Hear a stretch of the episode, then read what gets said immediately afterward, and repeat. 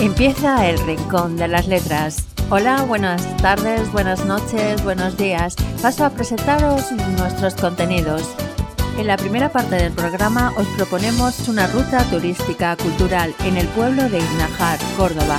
Hablamos con Toñi Gómez, que nos explicará en qué consiste esta ruta poética o acción poética titulada En busca de los poemas perdidos y seguidamente escucharemos el audiorelato Dolunay, basado en un relato de Jorge Díaz Leza, interpretado por Emilio Linder y Sol Cerrato. La música en el programa la pone Amaral con su tema Ruido. Y sin más, empezamos. Hoy queremos haceros una propuesta turística y cultural muy interesante, concretamente en el municipio de Iznajar, Córdoba. Hablamos con Toñi Gómez, concejala de Cultura del Ayuntamiento de este pueblo. Hola Toñi, ¿cómo estás? Cuéntanos, ¿cómo surgió este proyecto tras los poemas perdidos? ¿Y en qué consiste? Buenos días. Buenos días, Toñi. Cuéntanos, ¿cómo surgió este proyecto tras los poemas perdidos y en qué consiste esta acción poética o exposición? Pues mira, en principio estaba previsto organizar nuestro Día del Libro, que hacíamos una feria y que teníamos eh, pensado hacerlo en torno a la poesía. El año que viene narrativa, teatro y el confinamiento lo dejó parado. Así que este año cuando empezamos a retomar las actividades culturales hicimos que coincidiera con nuestro fe- festival de balcones y rincones Eh, de manera que el visitante que, que viniera a ver pues esos miradores, esas rejas, esos patios llenos de macetas y esa primavera cordobesa que luce tan preciosa aquí en Inajar, pues a la vez tuviera un ingrediente cultural pues que combinara cultura, patrimonio, turismo. Y así surge esta acción poética a pie de calle. Nuestra idea era pues inundar todo el pueblo de, de versos.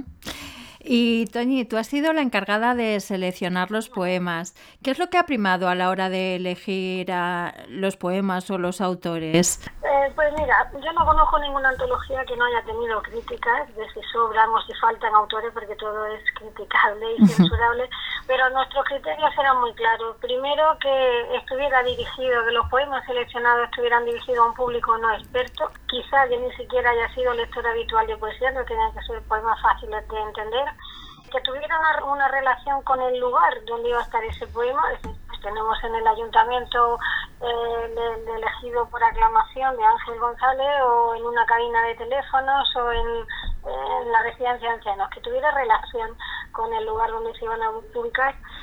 También que fueran breves, lo que pasa que hay una sección de poemas de poetas locales que son un poquito más largos, o sea que se pudieran captar en un momento y luego pues eh, la temática. No queríamos que se relacione la poesía con esa idea romántica del amor, sino que hubiera referencia a la vejez, a la vida, a esos universales poéticos, la poética del paisaje, el sentimiento, el dolor.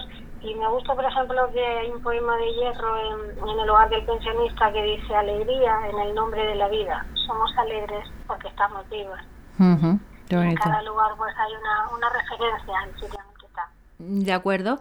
¿Y nos puedes desvelar alguno de los autores eh, que habéis elegido? Porque, bueno, creo que hay poetas españoles, hispanoamericanos, poetisas y hasta rasodas cordobeses. Hay recitado de versos, ¿no? Sí, sí, sí, tenemos, eh, son 46 poemas, ellos una parte son poetas nuestros, locales, de, de, de Inajas, eh, ahí tenemos pues los hermanos Castro, Antonio Canteo, eh, Antonio Luciné, Antonio Quintana. De nuestro entorno más próximo, Rute, Lucena, Córdoba, pues García Pacaína, del grupo mm, Cántico de Córdoba, Ángeles Mora, Ruteña, que fue el Premio Nacional de Poesía de la Crítica, Juana Castro, Lara Cantisani. Ujú. El siguiente círculo diríamos que son poetas andaluces, los más conocidos, Jorge Guillén, Alexandre Lorca, Alberti, Machado, Juan Ramón, García Montero. Otro grupo de poetas españoles, Coidisolo, Celaya, Valente, eh, hablo de memoria y no me acuerdo. Ujú. Hispanoamericano pues tenemos Jaime Sabines, Octavio Paz, eh, Dulce María Loina, y luego un, un grueso, que casi es un tercio de, de, la, de esos 46 poemas, son mujeres españolas o de cualquier mm, andaluza, española, sudamericana, porque queríamos que hubiera una representación de, de voces femeninas también. Muy interesante. Según tengo entendido, al tratarse de tantos poemas, el recorrido se ha dividido en tres mini rutas, con el objetivo de que los visitantes lo tengan mucho más fácil a la hora de realizarlo. Además, se han elaborado distintos mapas y se han dividido en tres colores distintos para que no exista ninguna confusión. ¿Es así? Así es. El único criterio geográfico no responde a ninguna agrupación son tres rutas que el visitante de Bengainajar puede hacer a pie y cogiendo un camino, una dirección, pues está señalado en ese mapa el título del poema y el autor. De hecho, este viernes vienen estudiantes del Instituto de Inájar a hacer su ruta y tienen su mapa, se les ha facilitado sus poemas previos y siempre es interesante hacer paradas porque uno lee el poema y además está viendo un paisaje único en un mirador o en un rincón eh, pintoresco, en un sitio donde pararse a reflexionar. Hay un banco, hay una fuente, hay un jardín y un poema al lado. Creo que puede haber un plan mejor, ¿no?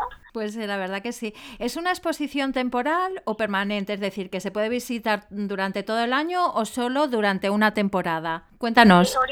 originariamente estaba previsto para, ya digo, la Feria del Libro, pero como ha tenido una repercusión afortunadamente tan, tan buena, pues se va a quedar expuesta hasta que duren los carteles. Hemos intentado que se combine poesía y también eh, fotografía, porque una imprenta local es la que ha hecho los diseños, 80 y tanto por ciento son mm, fotografías propias, y pues en materiales distintos, lona, en diván, lo que aguante eh, todos esos carteles que en principio un año, dos años perfectamente se podría leer.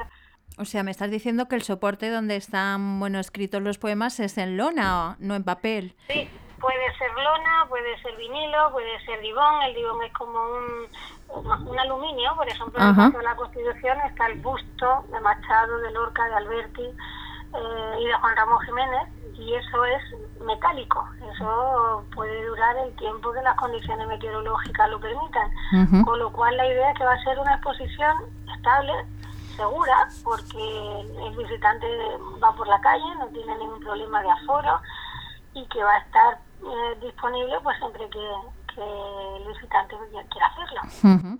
Y bueno, me imagino que Rafael Alberti está representado entre los poetas elegidos, ya que hay una plaza que lleva el nombre de, de Alberti que fue inaugurada por el escritor en 1989, cuando regresó por segunda vez a la localidad, ¿no? Ese poema está incluido en la ruta, que no es que lo hayamos hecho ahora, porque en esa plaza lleva ya muchos años puesto, pero está incluido como un poema que también se puede leer y se puede visitar. Eh, ya digo que en todos los sitios, en la biblioteca hay uno muy... A mí me gusta especialmente a la entrada del barrio de la villa, que es donde empieza el barrio árabe, donde está el castillo, hay una puerta, un arco de entrada, y hay un poema visual de Joan Brosa que representa una llave y mm. contiene el poema de, Guillermo de Torre, eh, su arte poética, que dice eh, que el verso sea como una llave que abra mil puertas, eh, el poeta es un pequeño Dios. Pues en esa entrada a la villa ya se encuentra una esa llave, se encuentra uno esa llave que le va a dar acceso a todos los puntos donde hay poemas. Está el Museo de Antonio Quintana, que es un poeta local y un pintor y un escultor, pues en su ventana hay un poema. En la biblioteca, que está en la villa, un poema de Ángeles Mora, una pared blanca impresionante y su poema. Pues entonces quiero decir que no hay que hacer, eh, no hay que escudriñar, no hay que coger un mapa sesudamente decir dónde está este poema, sino que uno va paseando por cualquier placita, por cualquier sitio y se puede encontrar un, un pues nada, nos parece una propuesta muy interesante de cara a este verano, ya que se están abriendo las puertas para poder viajar y bueno, pues una propuesta muy interesante cultural y turística, además de bueno, pues disfrutar del maravilloso pueblo, este este plus más, este plus cultural. Pues nada, muchas gracias, Toñi, por atendernos y mucho éxito con vuestra propuesta. Pues gracias a vosotros, agradecida, y si me permite, pues invitar a, quien quiera venir a visitarnos, que Inaja tiene muchos alicientes y esta ruta, esta acción poética es uno más. Muchas gracias, Toñi. Un abrazo. Un abrazo, buen día. Apareciste de la nada como una ráfaga de luz sostuve tu mirada, el ruido se apagó. El ruido de llamadas perdidas, ruido de palabras vacías, persianas que se cierran ya de día.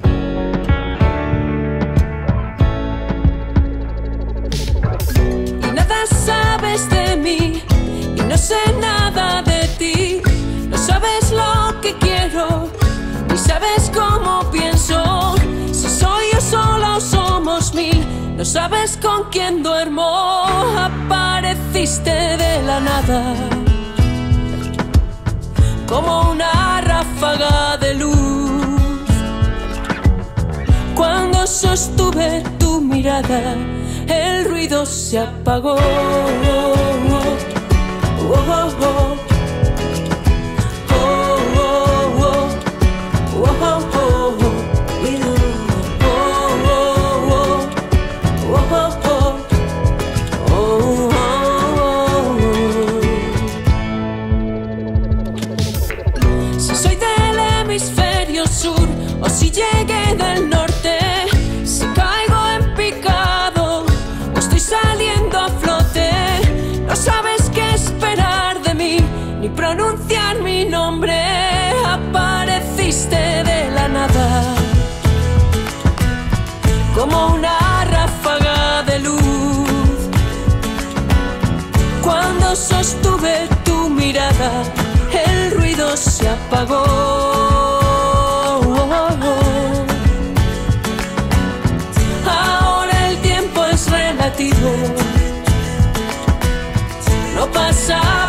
nosotros dos. Tú y yo hemos sobrevivido a tanto ruido. En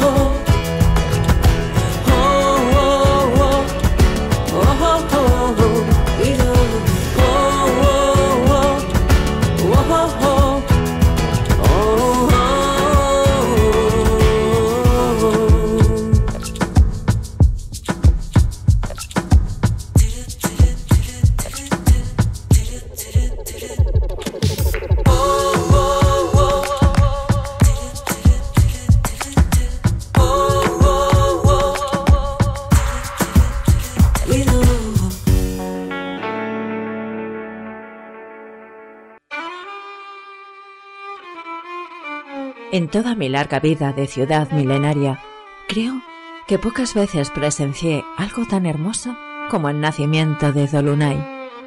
Apareció entre unas coles una noche de luna llena. La encontró su padre que, como en otras ocasiones, no podía dormir y paseaba por el huerto.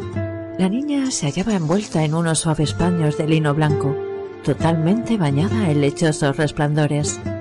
Era como si la luna con sus brazos de luz, la estuviera depositando sobre la tierra, suavemente. El matrimonio interpretó el hecho como un milagro de Alá, que puso término al fin a sus insomnios insoportables.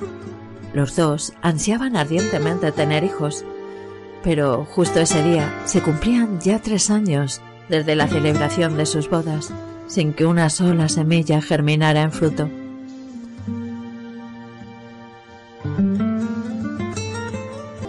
A la mañana siguiente fueron a dar gracias al cielo a mi mezquita azul y llamaron a la niña Dolunay, que la lengua de mis pobladores significa luna llena. Así, Dolunay fue creciendo día a día, convirtiéndose en una de las muchachas más hermosas que yo he podido llegar a ver correteando por mis calles.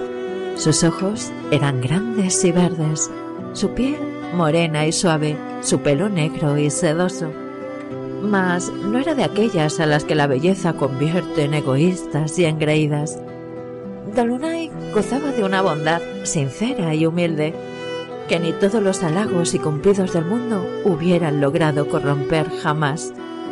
Siempre estaba dispuesta a ayudar al necesitado, a compartir su tiempo y su alegría con personas enfermas para aliviar un poco sus penalidades, por lo que llegó a ser, en aquel tiempo, una de mis habitantes más queridas y apreciadas.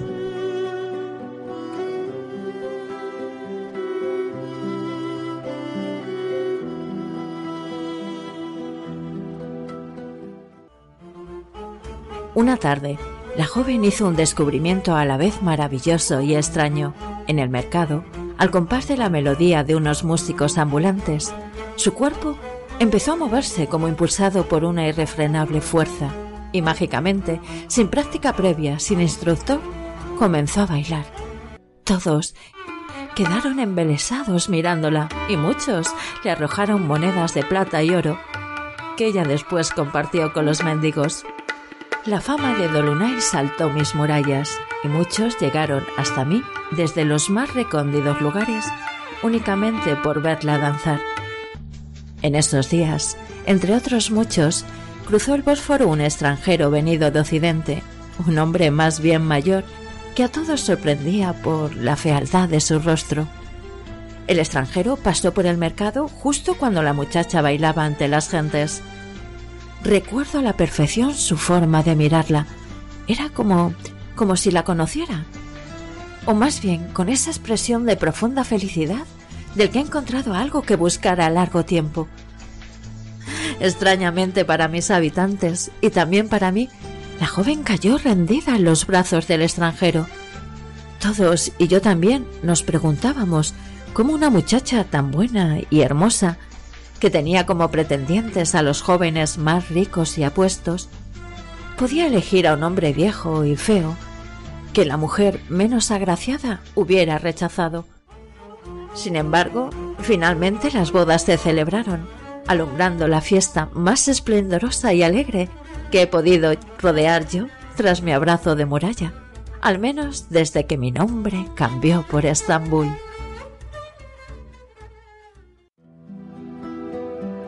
Por muchos años que siga viviendo, por mucho que un incendio, peste o guerra acabe convirtiéndome en un triste amasijo de piedras huérfanas enterradas y, aún tardas siglos en llegar, que nunca olvidaré la inmensa felicidad de aquellos esposos el día de su boda y durante los días que siguieron después. Sin embargo, como cuentan en sus viejas historias mis habitantes griegos, la felicidad humana cuando roza límites próximos a lo divino, suele despertar la envidia de los dioses. Así, tras unos pocos meses, el extranjero cayó gravemente enfermo. Una vieja herida que tenía en la cabeza se abrió de pronto y comenzó a verter a mares sangre y pus.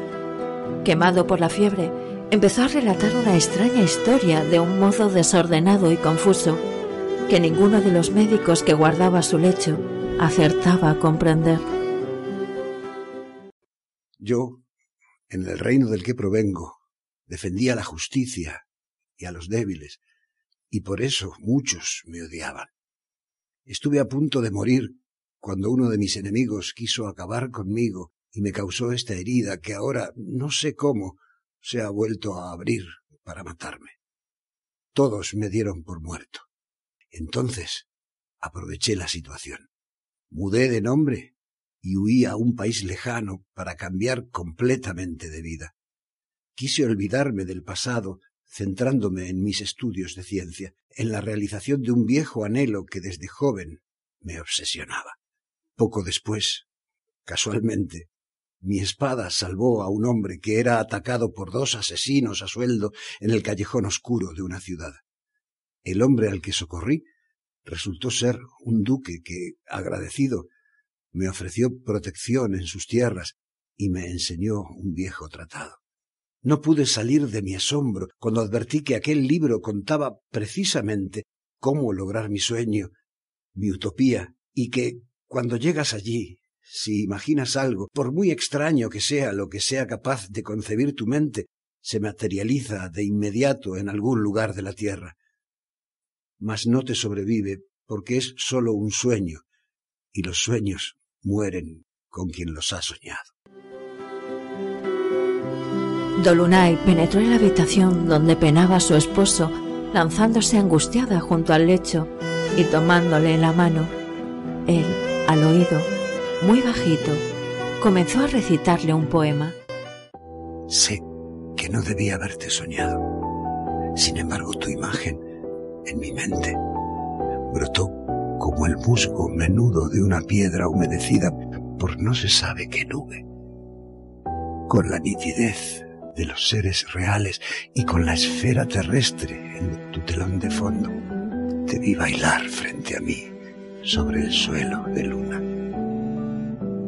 Allí estarás naciendo, te expliqué, en algún punto indefinido de esa lámpara azul que ilumina tu danza para volverte viento el día de mi muerte. Y mi imaginación, cuando dormía, se escapó por mi boca. Buscó una cuerda en mi equipaje y me ató de pies y manos. Después se sentó a inventarte y lo hizo con la perfección del demiurgo que ordenó estas esferas virulentas de constelaciones que ahora contemplo tan lejos de la madre Gea. Recuerdo tu voz en mi cabeza, susurraba mis propios pensamientos y el viento lunar me besaba con la forma de tus labios. Sé que no debía haberte soñado. Ahora ya solo espero vivir lo suficiente. Perdóname, Dolunay. ¿Y qué tendría yo que perdonarte si no me has dado más que felicidad? Por haberte creado, por ser yo la causa de tu existencia y porque, precisamente por esto, el día que yo desaparezca, tú también desaparecerás. Yo te soñé, Dolunay, y te busqué por todo el mundo hasta encontrarte aquí, en Estambul, por haberte creado, por ser yo la causa de tu existencia y porque, precisamente por esto, el día que yo desaparezca, tú también desaparecerás. Yo te soñé, Dolunay, y te busqué por todo el mundo hasta encontrarte aquí, en Estambul, porque no quería morir sin conocerte, sin vivirte. Pero no fui capaz de asumir que ya era un hombre viejo, que tú desaparecerías en la flor de la edad. Cegado por mi sed incurable, no quise pensar en las consecuencias. Yo, que toda mi vida luché por aliviar el sufrimiento de los hombres, ahora los sembraré por todos los rincones de esta ciudad maravillosa. Fui débil, Tolunay, muy débil. Antes de cambiar mi nombre, yo era un poeta, un héroe, un sabio, pero hubiera dado todo mi valor, toda mi ciencia, todo mi talento por un solo beso de amor puro. Esta herida que ahora me mata me la hizo una viga que me lanzaron desde un andamio mis enemigos. Aquel libro contaba cómo volar hasta la luna, ciñendo a tu cuerpo unos frascos de rocío para ser atraído por la fuerza del sol, y que todo lo que se sueña en la luna se materializa en la tierra. Y yo llegué a la luna impulsado por mis frascos de rocío y me senté a imaginarte, Dolunay, el sueño de una mujer, de una mujer que, pese a mi rostro, me amara. Aquella noche ocurrieron cosas muy extrañas. Puedo jurar que jamás vi ni viví nada semejante en toda mi larga existencia de urbe populosa. Soñé que una dama, en un país muy lejano, a su vez, me soñaba a mí. Su sueño volaba entre mis cúpulas, mis minaretes y mis torres, hasta entrar por la ventana de la casa del extranjero y contemplar su muerte. Así, le vio exhalar su último aliento agarrado de la mano de Dolunay, que lloraba a su lado. Dolunay, de repente, se deshizo en el viento como una nube de humo o polvareda. Ante el estupor incrédulo de los que allí estaban, su túnica de seda se desplomó vacía, suavemente. Un llanto, desgarrado, sacudió mis calles. Un poeta nacido en mis entrañas, dijo una vez que el cielo no era otra cosa que un inmenso bosque invertido con ramas y pájaros azules. Cuando desperté, el nuevo amanecer era tan resplandeciente que fue como si ese bosque se estuviera incendiando.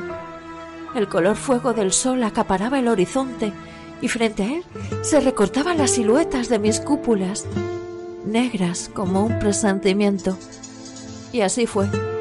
Todas las conversaciones que llegaron a mis oídos me confirmaban que durante la noche había sucedido exacta y realmente lo que yo había soñado. Esta mañana, dos meses después, me he quedado boquiabierta cuando he visto la dama de mi sueño desembarcar en mi puerto. Sí, era ella, sin duda, alta, esbelta, como yo la vi aquella noche estando dormida. Vestía un traje de religiosa católica y, llevaba una cruz de madera muy grande colgada de su pecho.